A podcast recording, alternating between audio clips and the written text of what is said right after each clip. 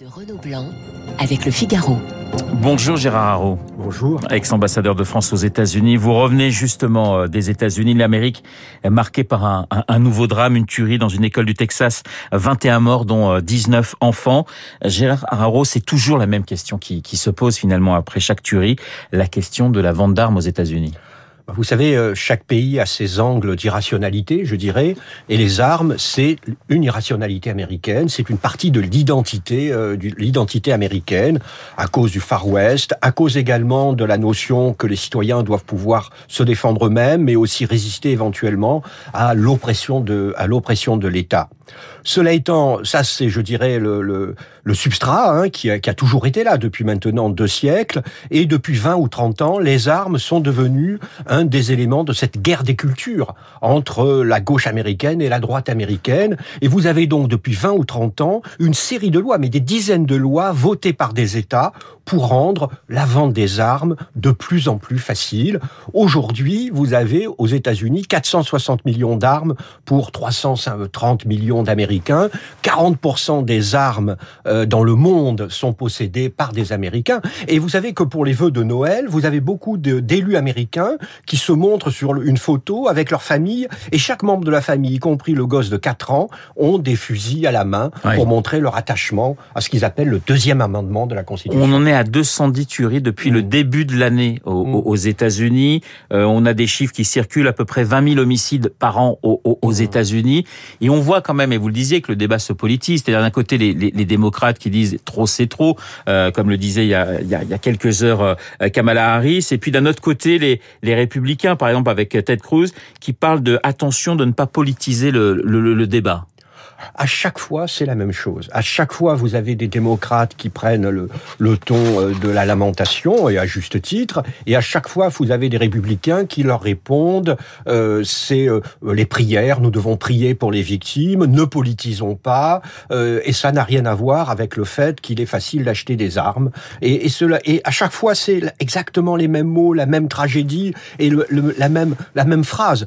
On ne, on ne peut plus continuer comme ça, oui. et, et il continue comme ça. Gérard Haro, est-ce qu'on va pouvoir changer la donne véritablement aux États-Unis ou, comme vous l'expliquez, c'est presque culturel chez les Américains et en plus, pour changer l'amendement concernant les armes, ça semble impossible. C'est impossible de changer le deuxième amendement. Ce qui serait possible, ce serait d'introduire, théoriquement, d'introduire des lois au minimum, par exemple, d'introduire ce qu'on appelle background check, c'est-à-dire que lorsque vous achetez une, une, arme, on regarde si vous avez un passé, soit un passé, euh, je dirais, en termes de, de, de, de, violation de la loi, soit en termes de problèmes de problèmes psychiatriques, mais même ça, ça ne passera pas.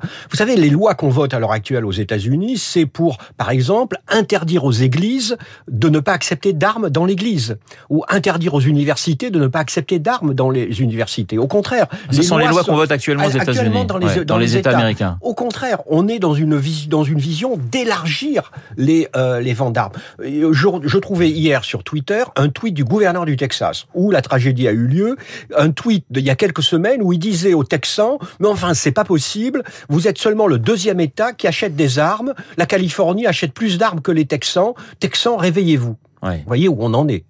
Mais est-ce que, est-ce que Joe Biden euh, fait de cette question des armes, j'allais dire, un, un, point essentiel, comme l'avait tenté euh, Barack Obama sans succès bah, ils, essayent, mais en même temps, ils savent que c'est euh, réveillé finalement. D'abord, ça ne passera pas au Congrès, hein, étant donné la, majorité, et ensuite que ça réveillera ces guerres de, culture, ces guerres d'identité euh, qui, qui ne mènent nulle part et sur lesquelles, de manière assez paradoxale, surfent assez bien les républicains.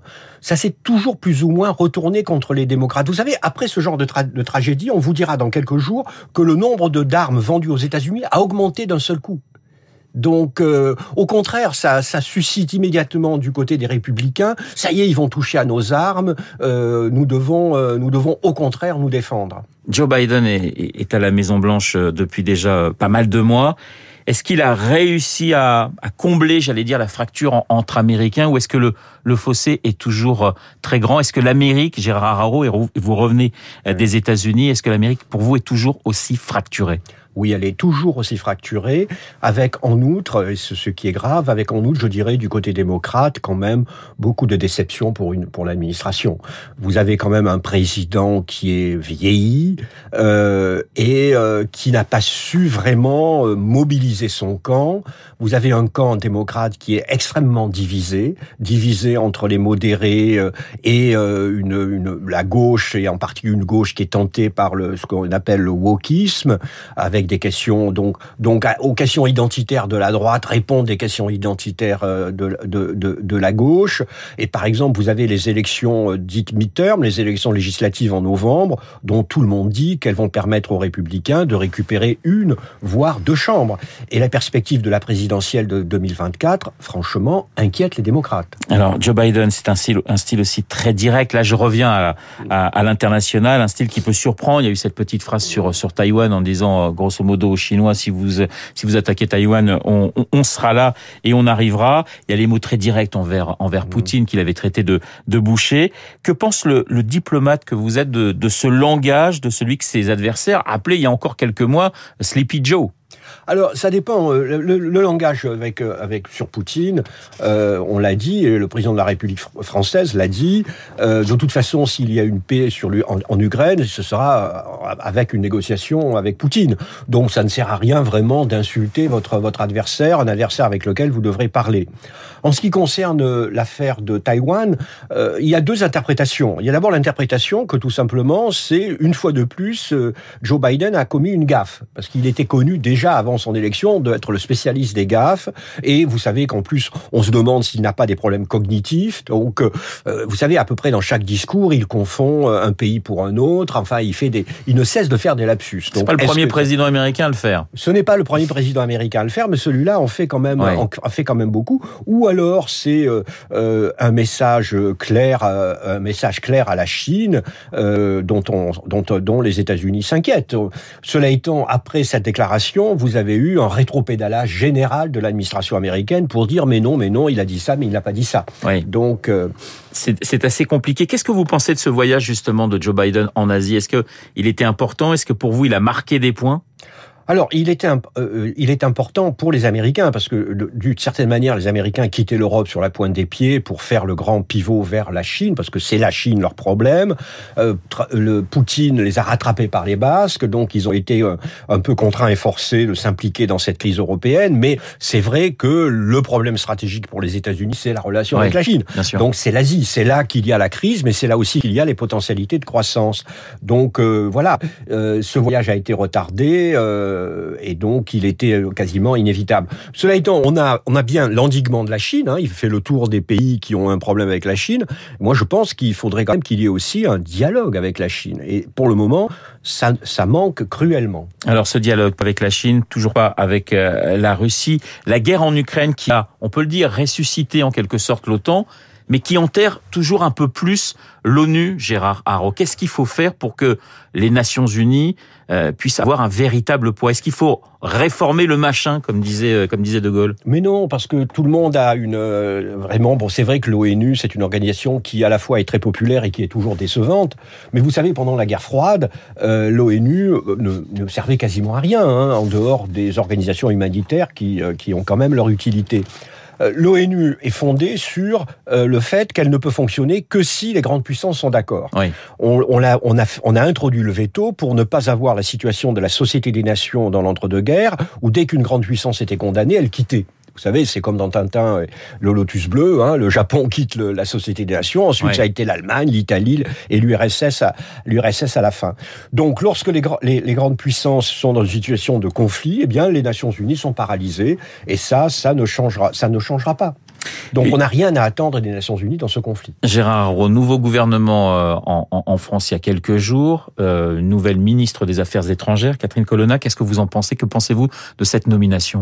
Oh ben Je ne peux penser que du bien parce que, évidemment, d'abord, c'est une diplomate, mais c'est une grande diplomate qui a eu une longue carrière et une carrière politique aussi. Hein. Elle a été secrétaire d'État aux affaires européennes, elle a été longtemps le porte-parole du président de la République, euh, Jacques Chirac. Elle est autant techno que politique pour vous? Ah oui, elle, est, elle, est, elle, elle a absolument les deux qualités Euh, je la connais bien, c'est un excellent choix. Mais je voudrais rendre aussi hommage à, Jean-Yves Le Drian, hein, cinq ans ministre de la Défense, cinq ans ministre des Affaires étrangères, euh, un homme travailleur, quelqu'un de sympathique avec ses, collaborateurs, avec ses collaborateurs, et maintenant Catherine Colonna.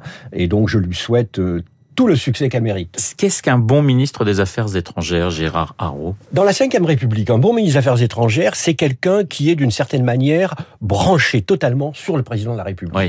Ça reste la chasse gardée du président de la République oui, internationale. C'est un peu comme les États-Unis. Vous savez, aux États-Unis aussi, ils ont les problèmes entre le Conseil national de sécurité et le département d'État. Euh, c'est une sorte de diarchie en relations internationales. C'est la même chose en France. Et donc, ça ne peut marcher que soit si le président de la République, le ministre est vraiment branché sur le président de la République, soit inversement, si le ministre étant insignifiant, c'est tout se passe, euh, tout se passe à l'Élysée. Et donc, euh, Madame euh, Catherine Colonna n'est évidemment pas insignifiante, et donc le seul conseil que je lui donnerai, ce sera de d'être branché directement sur le président de la République. Et il faut ce mélange de, j'allais dire, de techno et, et, de politique pour faire un bon ministre des Affaires étrangères? Au fond, parce qu'on a, on a eu quelquefois des vrais politiques et puis des fois des vrais technos. Oui, Vous pensez qu'il faut un mixte Moi, je pense qu'il faut que quelqu'un qui puisse dire à, à, Emmanuel Macron, au président de la République, voilà, euh, c'est vous qui donnez la ligne, voilà, votre ligne, c'est la ligne A, eh bien moi, je vais vous dire comment faire cette ligne A, voilà voilà ce qu'il faut faire avant que vous l'annonciez, après que vous l'avez annoncé. Voilà, je vous apporte la machinerie diplomatique, l'ingénierie diplomatique qui vous permet de transformer votre décision politique, votre ligne politique en un succès diplomatique. Merci beaucoup Gérard Haro d'avoir été euh, ce matin mon invité, l'ancien ambassadeur de France aux États-Unis sur l'antenne de Radio Classique. Merci encore. Il est 8h27 euh, dans un instant nous allons retrouver Charles Bonner pour euh,